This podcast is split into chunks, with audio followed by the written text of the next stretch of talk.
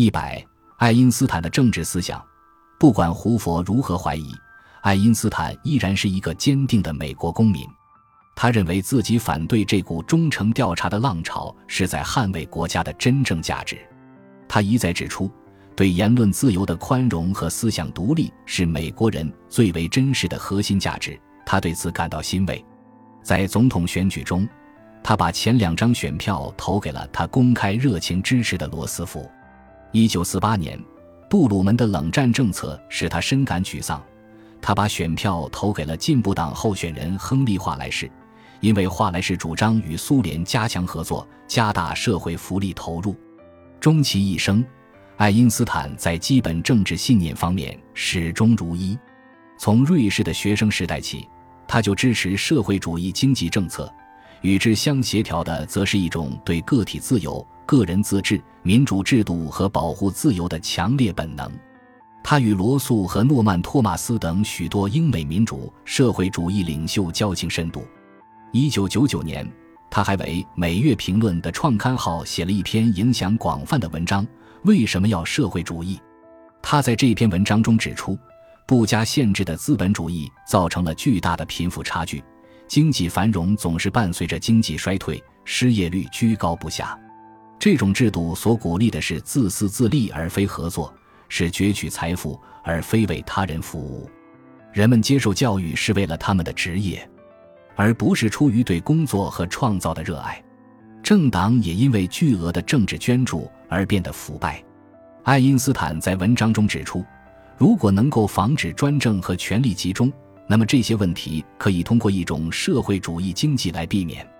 计划经济按照社会的需要而调节生产，他将把工作分配给一切能工作的人，并且保障每一个人，无论男女老幼都能生活。他写道：“对个人的教育。”除了要发挥他本人天赋的才能，还应当努力发展他对整个人类的责任感，以代替我们目前这个社会中对权力和成功的崇拜。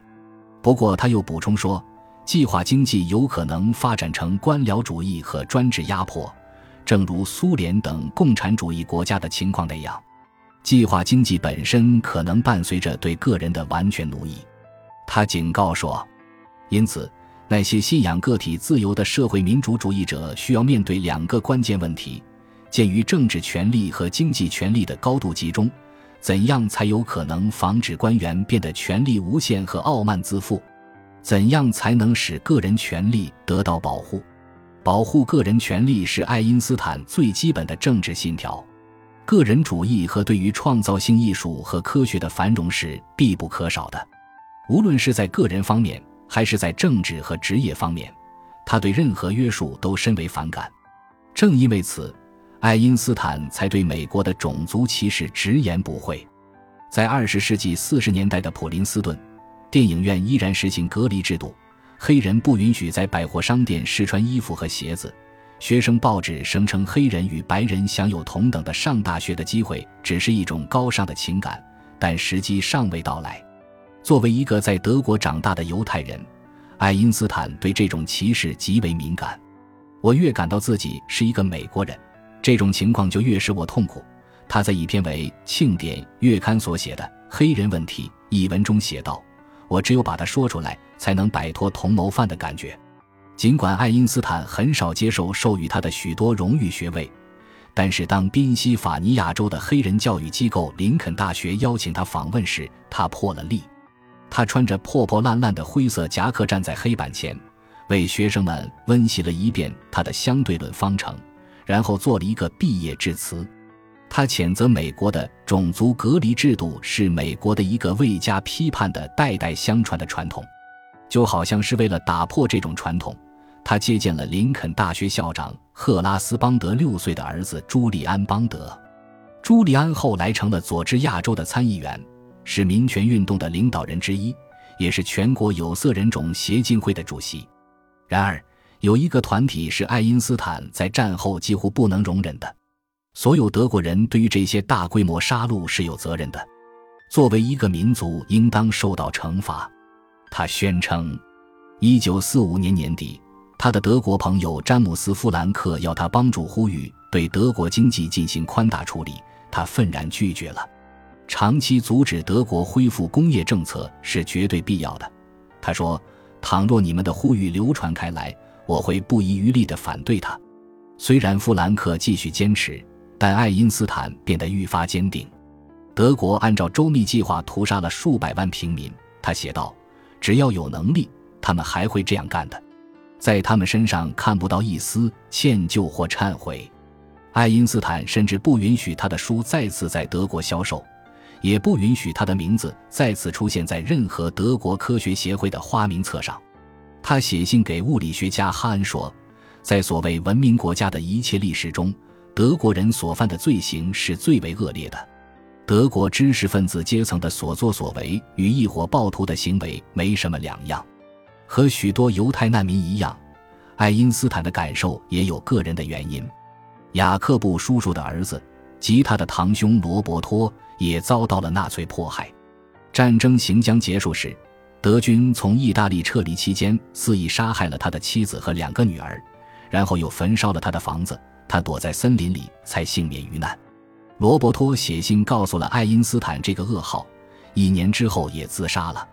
这件事情使得爱因斯坦更加清楚地意识到了自己的国家关系和种族纽带。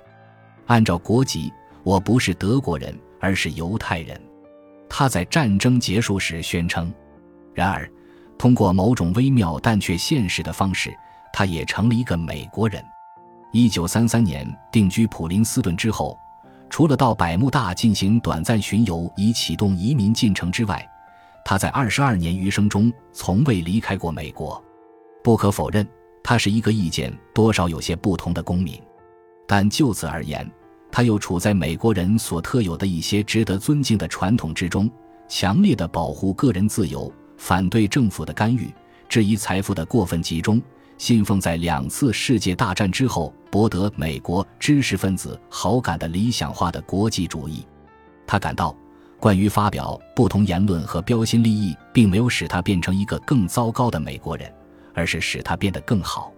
一九四零年，在加入美国国籍的那一天，他在广播谈话中提到了这些价值。战争结束后，杜鲁门特地指定了一个节日，向所有新公民表示祝贺。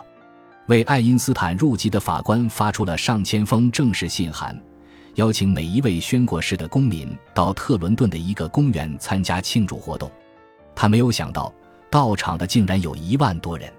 更令他惊讶的是，爱因斯坦和他的家人也来了。在庆祝活动上，爱因斯坦坐在那里，笑容可掏，不时挥手示意。